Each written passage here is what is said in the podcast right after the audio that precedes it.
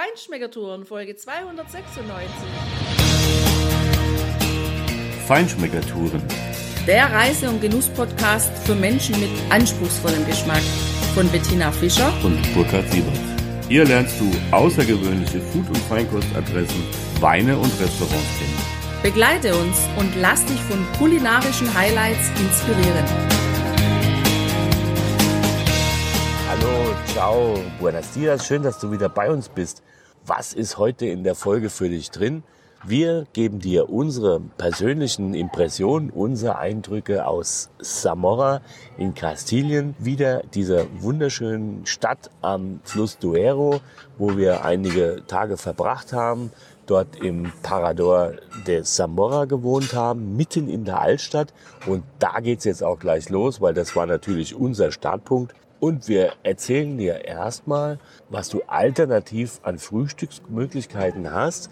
Du kannst in diesem Parador wohnen, natürlich auch ein Frühstück haben. Hör mal in diese Folge rein, die haben wir auch am Start. Das ist ein kontinentales Frühstück. Du kannst aber auch einfach nur ein Zimmer dort haben ohne Frühstück und dann einfach naja, ich sag mal, die Frühstückskultur der Spanier selbst nachempfinden und selbst genießen. Da gibt es ein paar Möglichkeiten ganz in der Nähe.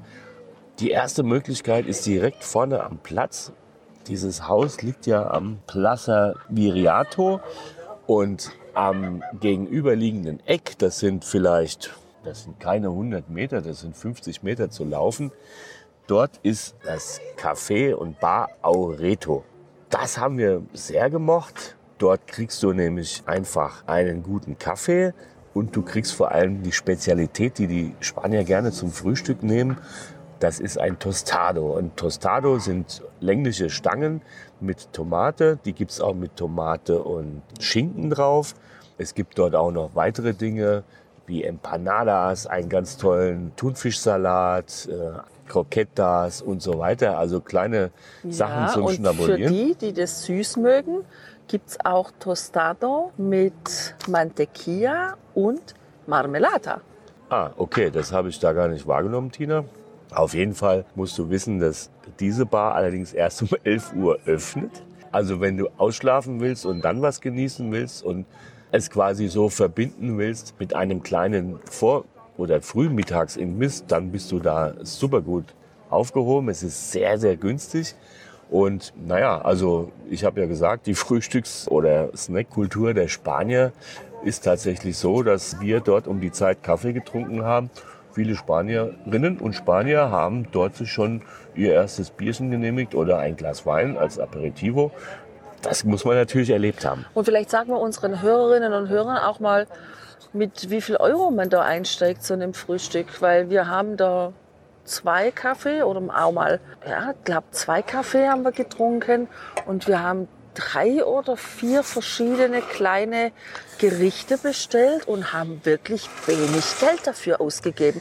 Dafür aber eine extrem top geniale Qualität bekommen. Ja, da bist du mit 10, 12 Euro locker dabei, hast alles mit drin und einen netten Service und eine typische schöne Atmosphäre. Du kannst draußen sitzen mit Blick auf diesen schönen, von Platanen überdachten Platz oder auch drinnen. Da ist es natürlich etwas lebhafter.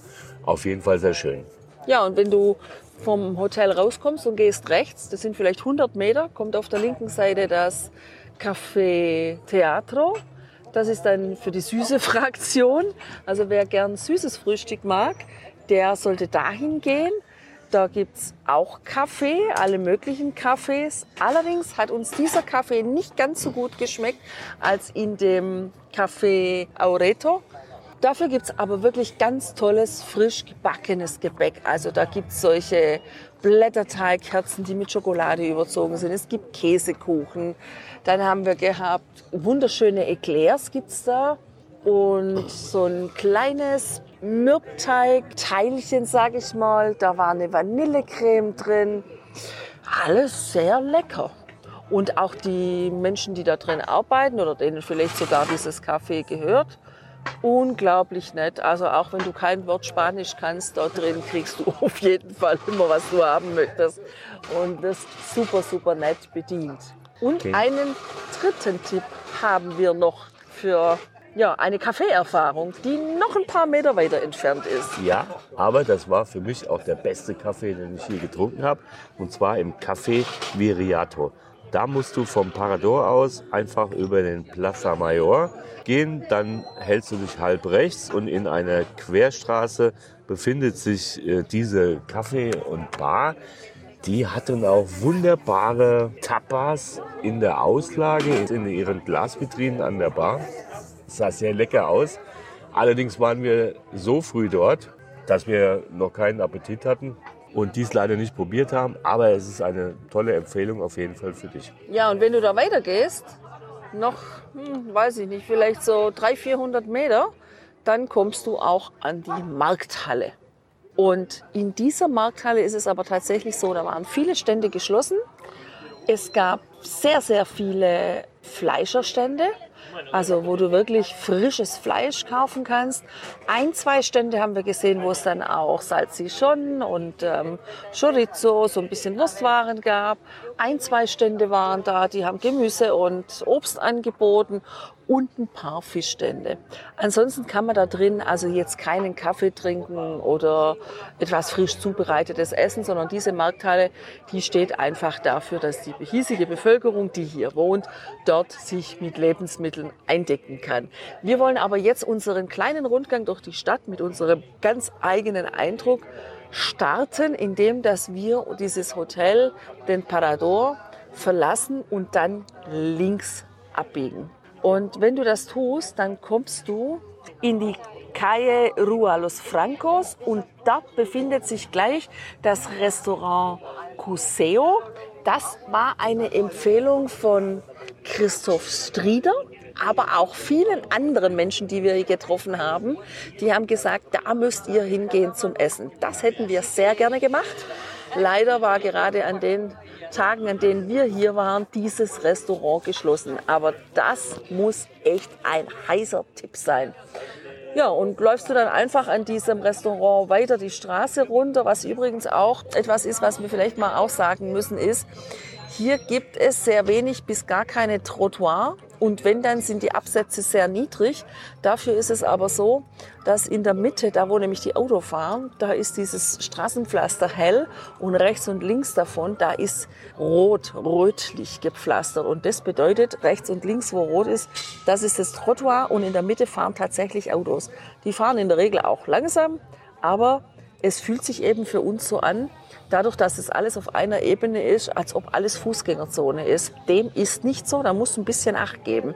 Ja, und wenn du dann weiterläufst, dann kommst du auch zu einer schönen Kirche, die dann links auf dich wartet. Das ist die Iglesia de San Pedro y San Ildefonso. Da haben wir mal einen Blick reingeworfen. Sehr schöne Kirche mit einem sehr schönen Altar.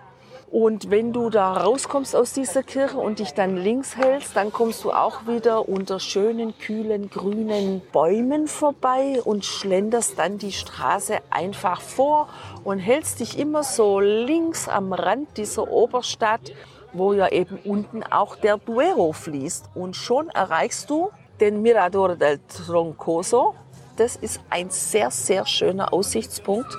Da hast du einen wunderschönen Blick auf den Fluss Duero, der unter dir liegt, auf diese sehr schöne Steinbrücke, die diese Altstadt mit der anderen Seite des Flusses verbindet.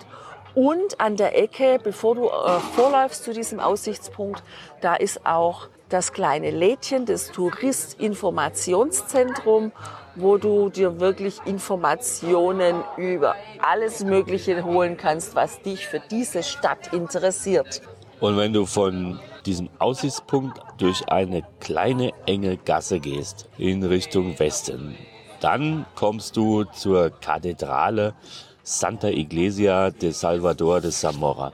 Das ist wirklich auch echt ein amtliches Kirchengebäude. Eine sehr spezielle Dachkuppel, die aussieht, als wären sie aus riesigen großen Fischschuppen quasi gestaltet, rund wie ein ja, wie ein, wie ein halber Fußball. Mit ein paar Türmchen an allen Ecken.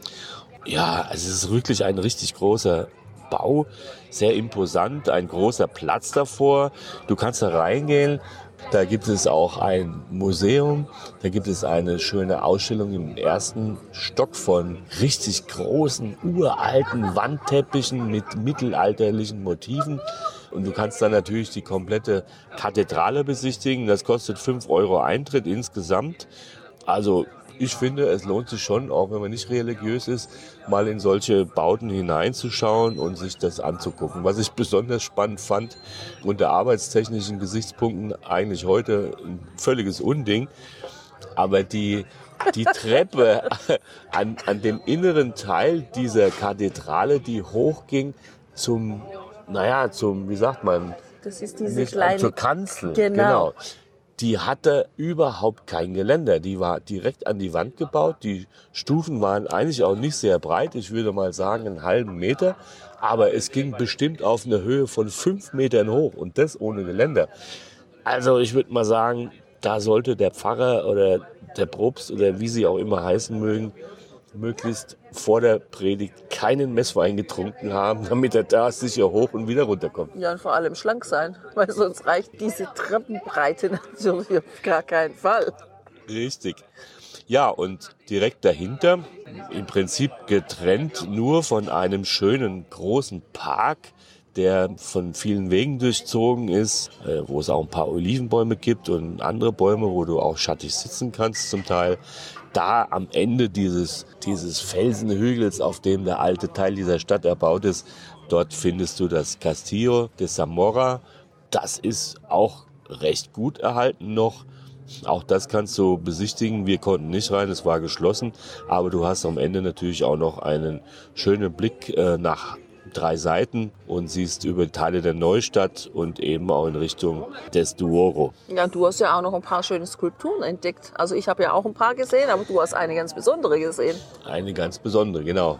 Ja, ich habe dort die betenden Hände gesehen, die dieser berühmte Bildhauer hier aus der Stadt äh, geschaffen hat der es nicht so ganz so großer Berühmtheit geschafft hat wie andere. Das hast du gehört von Christoph Strieder in dem Podcast. Was auch noch wichtig ist für dich zu wissen, ist, wenn du in diesen alten Teil dieser Stadt eintauchst, dann gibt es da ein, zwei Restaurants da hinten haben wir gesehen, die aber nicht unbedingt geöffnet haben müssen, wenn du da unterwegs bist. Also die Gastromeile da hinten, die ist überhaupt nicht vorhanden. Da gibt's nichts, um einzukehren, ja, sich schön hinzusetzen, einen Kaffee zu trinken. Das fanden wir ein bisschen schade, aber okay, das wird seinen Grund haben. Dafür gibt's in die andere Richtung, wenn du aus dem Parador rauskommst und du läufst rechts, dann hat's da so viel Gastro, dass du gar nicht weißt, wo du hin sollst. Ja, also rund um den Plaza Mayor, der übrigens auch sehr schön ist, da ist auch mittendrauf eine, eine Kirche mit diesen zwei etwas spooky anmutenden Gestalten, die da als Denkmal vor der Kirche aufgebaut sind. Rund um diesen Platz hat es überall Gastro, ganz viel. Kannst du dort draußen sitzen, aber auch drin sitzen. Da gibt es von der ganz einfachen, bodenständigen Hausmannskost bis zur wirklich gehobenen Küche alles, was du finden und genießen kannst. Hör mal in unsere Folge über das Los Caprichos der Meneses rein. Das war jetzt wirklich die gehobene Küche, da haben wir sehr gut gegessen. Aber nebendran, in der Casa Bernardo, kriegst du für kleines Geld typische Gerichte und vor allem nette Tapas. Und bevor du auf die Plaza Major kommst, da geht's dann auch noch rechts runter in so eine echt verruchte Gasse. Das ist die Calle de los Herreros. Und da landest du dann, wenn du da runter gehst, auf der linken Seite, ja, so etwa mittig dieser Gasse, im Restaurant La Salle. Da waren wir zum Essen und waren sehr begeistert. Hör mal in unsere Folge rein. Das lohnt sich wirklich. Spannend wird's auch übrigens hinter dem Plaza Major. Wenn du da ein bisschen weiter gehst, dann kommst du zum Platz, der nennt sich Plaza de Sagasta. An diesem Platz, da trennen sich oder da trennt sich diese eine Straße und macht ein Straßendreieck auf. Wenn du also links davon gehst oder rechts davon gehst und hinten, wo dann die Hauptstraße kommt, wo die Autos wieder fahren, da dann eben rechts oder links gehst, dann bist du ein Dreieck gelaufen. Und das lohnt sich echt, da auch mal lang zu gehen. Ja. Wir sind links losgelaufen. Und da gibt es eben das, für das hier Samora auch bekannt ist, nämlich für Schuhe.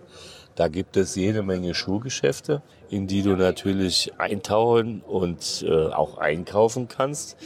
Es gibt den Plaza Alemania am Ende oder inmitten dessen. Wir sind dort auch weitergelaufen. Dort war am Ende dieser Straße in einem auch schön begrünten, breiteren Teil ein Knoblauchfest. Als wir dort angelangt sind, waren die Stände leider schon geschlossen. Das haben wir also leider nicht mehr sehen können, aber das ist hier sehr bekannt. Wenn du gerne fotografierst, dann dauert der kleine Weg von diesem Plaza de Sagasta bis zu diesem Plaza Alemania echt eine Zeit, weil diese Häuser, die haben so genial kunstvoll gestaltete Fassaden, das ist echt der Wahnsinn. Also ja, sind unglaublich schöne Fotomotive und man kann da so schöne Kleinigkeiten auch entdecken an diesen Fassaden. Das macht richtig Laune. Ja, das fängt ja schon auf dem Plaza Mayor an, Tina. Rundherum sind in sehr unterschiedlichen Stilrichtungen diese Erker ausgebaut, vorgebaut, ja. Du hast die Dächer, die anders sind. Du hast verschiedene Fassadenelemente und das setzt sich da nach hinten durch und das macht es wirklich spannend, da einfach ganz gemütlich zu schlendern, so dir die Zeit zu nehmen, kleine Dinge zu entdecken und dich dran zu entfreuen. Und das macht auch diese Stadt so liebenswert und charmant, finde ich. Ja, und das ist auch schön, dann das Dreieck dann also wirklich auszufüllen und auf der anderen Seite dann wieder zurückzulaufen, weil auch da findest du wieder Geschäfte und ja, kannst einfach den, den Stil der Spanier entdecken. Und wenn du gerne einkaufen gehst und ein paar Klamotten mit nach Hause bringen möchtest oder eben andere Dinge, dann bist du in diesen beiden Straßen auf jeden Fall genau an der richtigen Stelle.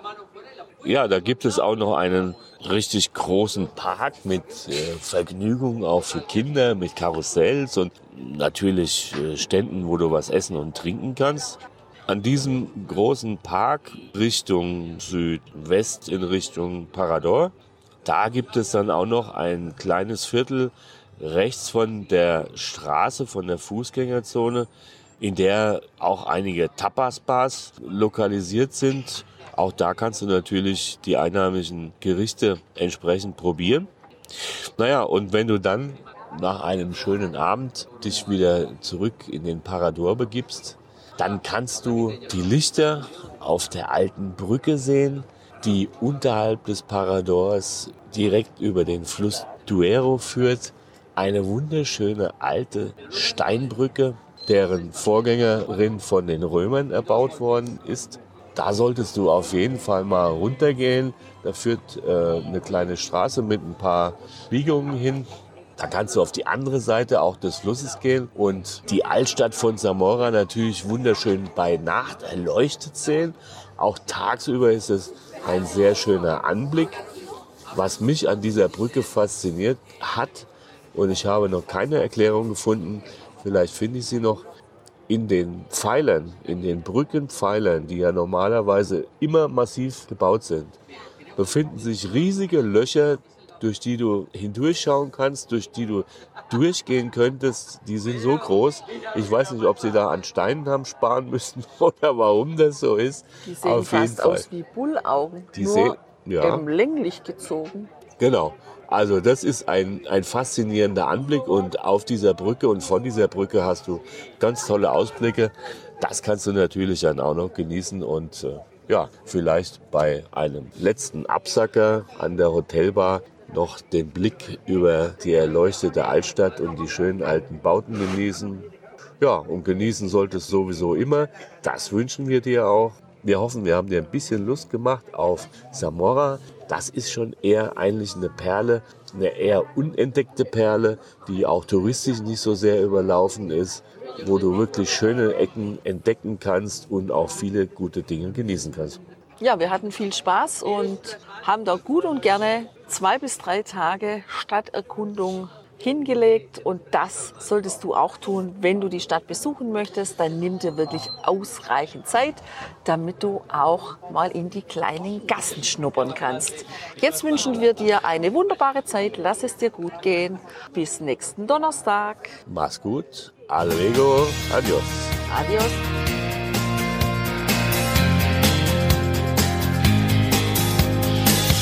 Hier endet dein Genusserlebnis noch lange nicht. Komm rüber auf unsere Homepage feinschmeckertouren.de und schau dir die Bilder zu unserer Show an. Dort findest du auch wertvolle Links zu den heutigen Empfehlungen. Verpass keine Neuigkeiten mehr und trag dich am besten gleich in unseren Newsletter ein. Wir freuen uns auf deine Anregungen für weitere Episoden und einen regen Austausch mit dir. Viel Spaß beim Genießen, denn du weißt ja, wahrer Reichtum besteht nicht im Besitz, sondern im Genuss. Deine Feinschmecker Guides Bettina und Burkhard.